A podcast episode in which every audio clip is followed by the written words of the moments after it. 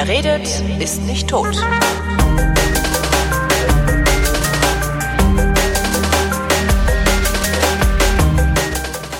Willkommen zum Geschichtsunterricht einer Koproduktion von Vrindt und DLF Nova und wie immer zugeschaltet aus Köln ist Matthias von Hellfeld. Hallo Matthias. Ich grüße dich. Hallo.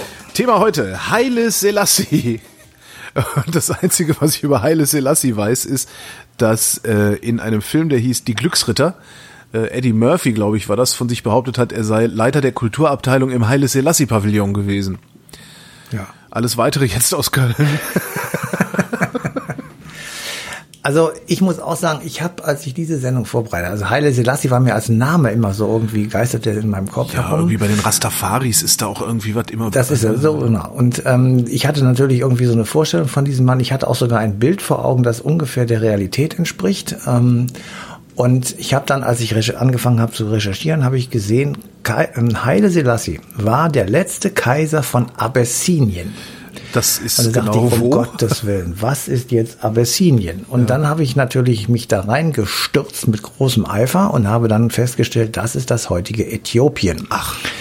Und dann habe ich angefangen äh, zu recherchieren, habe dann festgestellt, ähm, mein Freund Heide Selassie ähm, ist der 225. Nachfolger des Königs Salomon. So, und jetzt sind wir bei der Bibel. Wo- wo- und jetzt sind wir äh, ganz, Zwischenfrage. ganz, ganz weit vorne. Ist das in irgendeiner, also mal davon abgesehen, dass das, was in der Bibel steht, nicht unbedingt der Wahrheit entspricht. Ist ja egal. Äh, Wie weit zurück ist das denn dokumentiert, dass er dieser Nachfolger sein Ja, soll? Das ist natürlich alles total äh, wichtig und alles fest dokumentiert. Nein, es ist natürlich so ein bisschen auch Geschichtsschreibung. Es ist so ein bisschen, ähm, wie soll ich sagen, äh, Bibellektüre, die man dann glauben muss oder glauben kann, aber nicht muss. Und das Ganze könnten wir vielleicht ähm, so ungefähr ähm, sagen, also die, die Abessinier, es gibt Abessinien ähm, tatsächlich in der Bibel, es gibt Hinweise, ähm, dass im vierten Jahrhundert, ähm, also vor Christus noch, dort ein, ein koptisches, ähm, oder im vierten Jahrhundert nach Christus, Entschuldigung, ein christlich-koptisches, genauer gesagt, Reich entstanden ist. Abessinien also ist einer der ersten christlichen Staaten auf der ganzen Welt und ähm, Du findest aber auch schon in der Bibel tatsächlich Hinweise auf äthiopische Christen. Aha. Ähm, und angeblich, und da kommt jetzt ein bisschen, muss man natürlich dann so ein bisschen die Augen zukneifen und mal gucken, wie das dann so ankommt. Angeblich gibt es äh, eine Geschichte aus dem vierten Jahrhundert. Dort sei ein Brüderpaar bei einer Schifffahrt überfallen worden und an den Hof des Königs von Axum als Sklaven verkauft worden. Und jenes Axumitische Reich, das umfasste damals das, was wir heute als Eritrea kennen, Teile Äthiopiens, den Sudan und das Jemen. So, und in diesem Reich sozusagen, in diesem riesengroßen Reich waren diese beiden Kinder verschleppt worden und einer von den beiden, wurde erst Erzieher des Thronfolgers des Axumischen Reiches und später der erste Bischof von Axum. Also Bischof, christlicher ähm, Begriff und daran kann man eben sehen, dass in diesem Axumischen Reich, und wir befinden uns hier im vierten Jahrhundert, ähm, äh, sozusagen die ersten christlichen Spuren so ein bisschen parallel zum Römischen Reich auch äh, verankert wurden.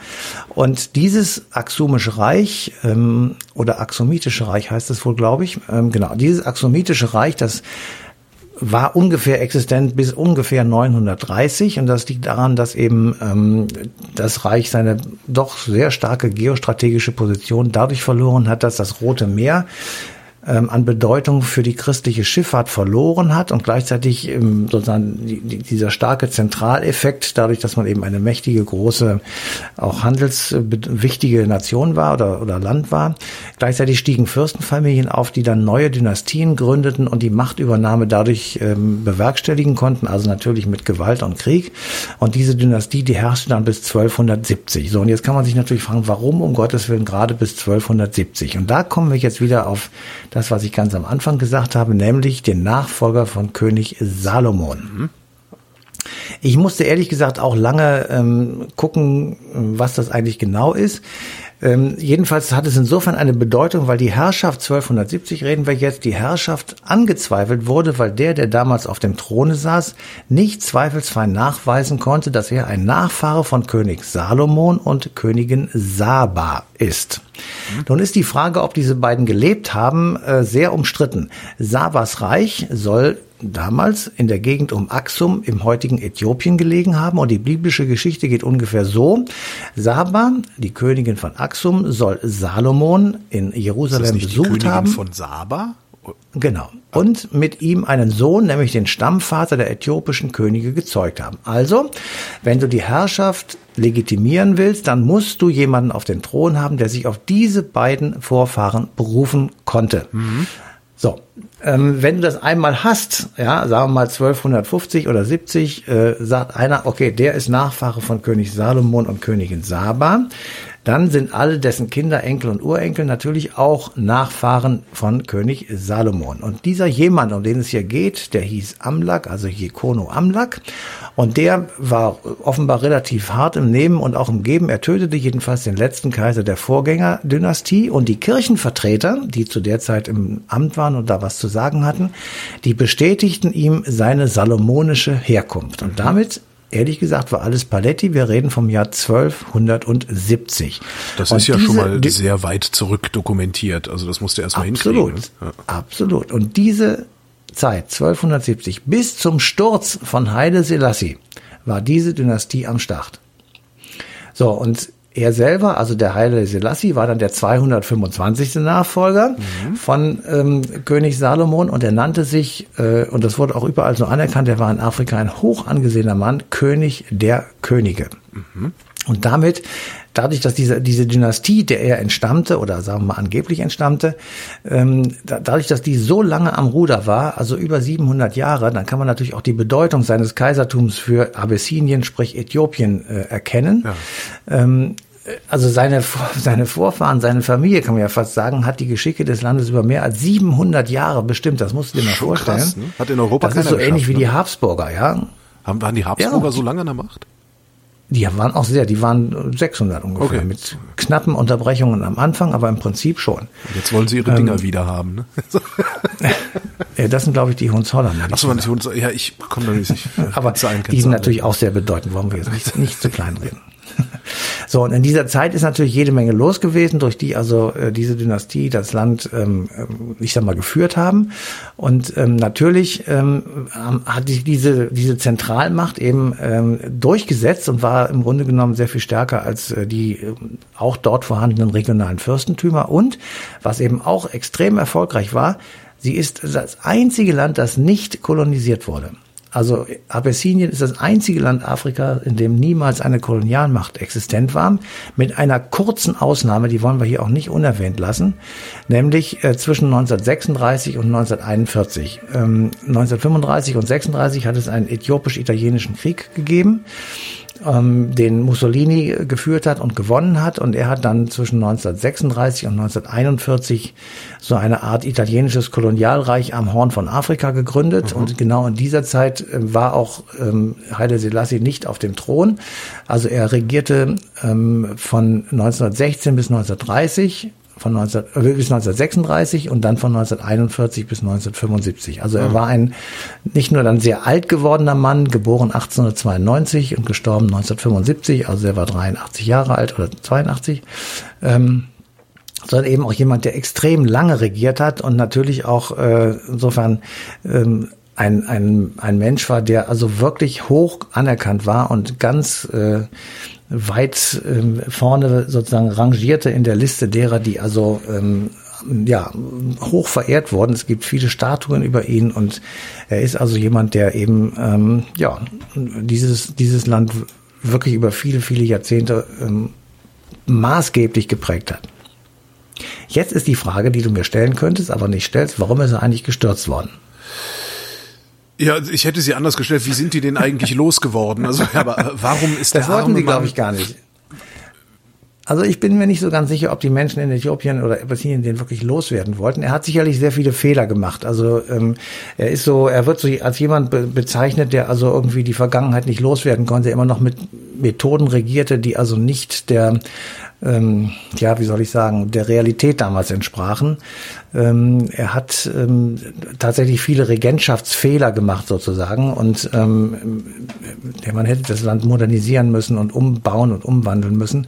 Aber trotzdem ähm, war er, wie man jetzt im Nachhinein auch wirklich mitbekommt und erkennt, ähm, eben trotzdem ähm, ja von vielen Menschen hoch verehrt gewesen. Und Aha.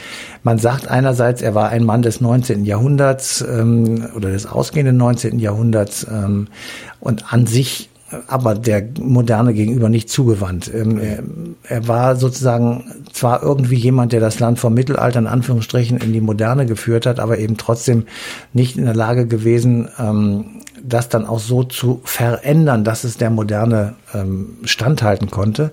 Und das Dritte und sicherlich nicht das Letzte, aber eines der, der Punkte ist natürlich auch, ähm, sein Land geriet irgendwann in den Kalten Krieg, der ja in den 70er Jahren ähm, ja. herrschte.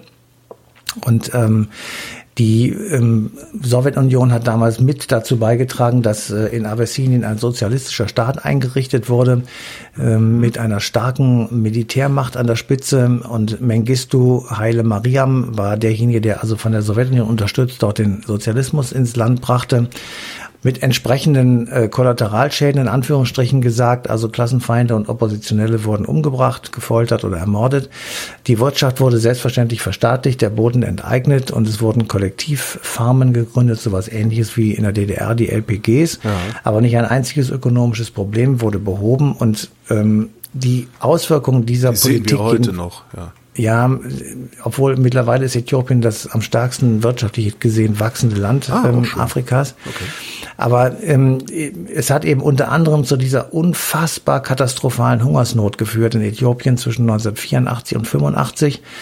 Es hat eine Dürre gegeben mit entsprechenden Missernten. Das war sozusagen der Auslöser, der Punkt, der das fast dann zum Überlaufen gebracht hat. Aber Davor sind sehr, sehr viele politische Fehler gemacht worden von der sozialistischen Regierung, weil nämlich die Exporterlöse nicht investiert wurden, sondern zum Ankauf von Waffen genutzt wurden, weil nämlich gleichzeitig immer ein Konflikt mit Eritrea herrschte.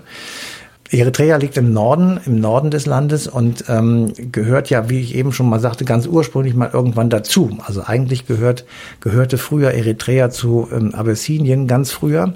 Und ähm, die, die Unabhängigkeit war zwar da, wurde aber nicht so richtig akzeptiert und es gab im Grunde genommen dauerhaft ähm, einen Bürgerkrieg im Norden, in der Region Tigray, ähm, im Norden äh, Äthiopiens mit Eritrea, der ja mittlerweile ist er jetzt irgendwie befriedet, aber letzten Endes war das eine ganz, ganz furchtbar lange blutige Auseinandersetzung und ähm, während diese Dürrezeit ungefähr acht Millionen Tote gefordert hat, ähm, ist eben der Krieg äh, ein dauerhafter Auslöser von ähm, Toten und ähm, schrecklichen Verlusten gewesen. Und wir erinnern uns vielleicht oder der eine oder andere noch daran, dass es das der Auslöser war für dieses unfassbar großartige Live-Aid-Wohltätigkeitskonzert, das ja, sowohl in London als auch in Philadelphia 16 äh, Stunden lang parallel stattgefunden hat und alles, was laufen konnte und Rang und Namen hatte damals, spielte äh, Musik und machte dort eine unfassbare Show. Eric Clapton, Dire Straits, Madonna, Bob Dylan, Queen, Mick Jagger, Paul McCartney und so weiter. Organisiert wurde das alles von Bob Geldorf. Und der hat dort ordentlich viel Geld zusammenbekommen und hat das nach Äthiopien gestiftet, hat aber natürlich nicht so wahnsinnig viel ausrichten können. Aber immerhin 100 Millionen oder sogar mehr als 100 Millionen sollen zusammengekommen sein. Und wie die Hilfe dann ins Land kam, das war so ein erster Ansatz der Überwindung des Kalten Krieges, weil nämlich dann auf einmal die Lufthansa und die Interflug, das war die DDR-Fluggesellschaft, ähm, zusammenarbeitete, genauso wie die Bundeswehr und die NVA, die Nationale Volksarmee. Das war die DDR-Armee. Also insofern gab es dann auf einmal im Angesicht dieser unfassbaren Katastrophe äh, Gemeinsamkeiten, die über die Grenzen des Kalten Krieges hinweg ähm, gezogen sind.